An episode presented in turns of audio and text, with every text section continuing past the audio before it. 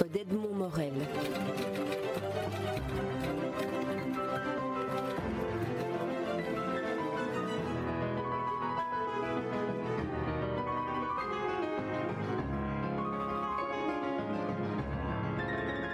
Colette Nismazur, merci de vous livrer, après nous avoir lu la définition dans le dictionnaire historique de la langue française de à brûle pour point.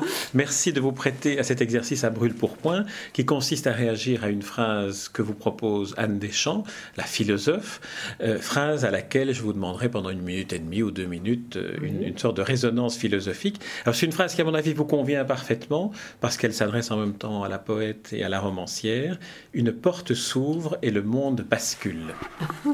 Oui, ça me plaît beaucoup parce que je crois qu'une porte s'ouvre, c'est une des, une des dynamiques de l'existence. On a toujours tendance à, fermer portes et fenêtres, à rester ancré dans, dans le passé, dans ce qu'on connaît. Tandis qu'une porte s'ouvre, c'est tout, tout l'élan, tout le tremplin de, de l'être vers ce qui vient.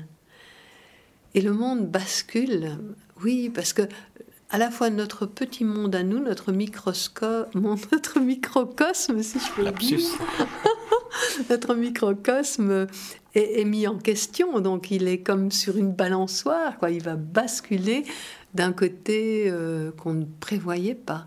J'aime tellement ce que dit euh, Héraclite d'Éphèse. Sans l'espérance, vous ne rencontrerez jamais l'inespéré.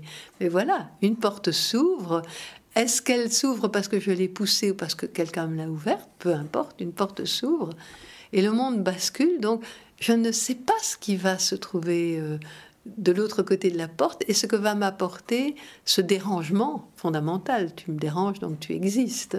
Le monde bascule, le monde, euh, le monde nous surprend.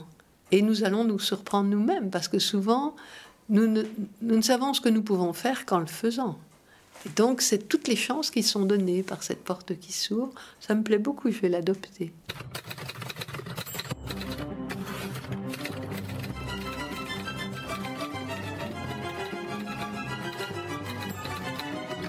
rencontre d'Edmond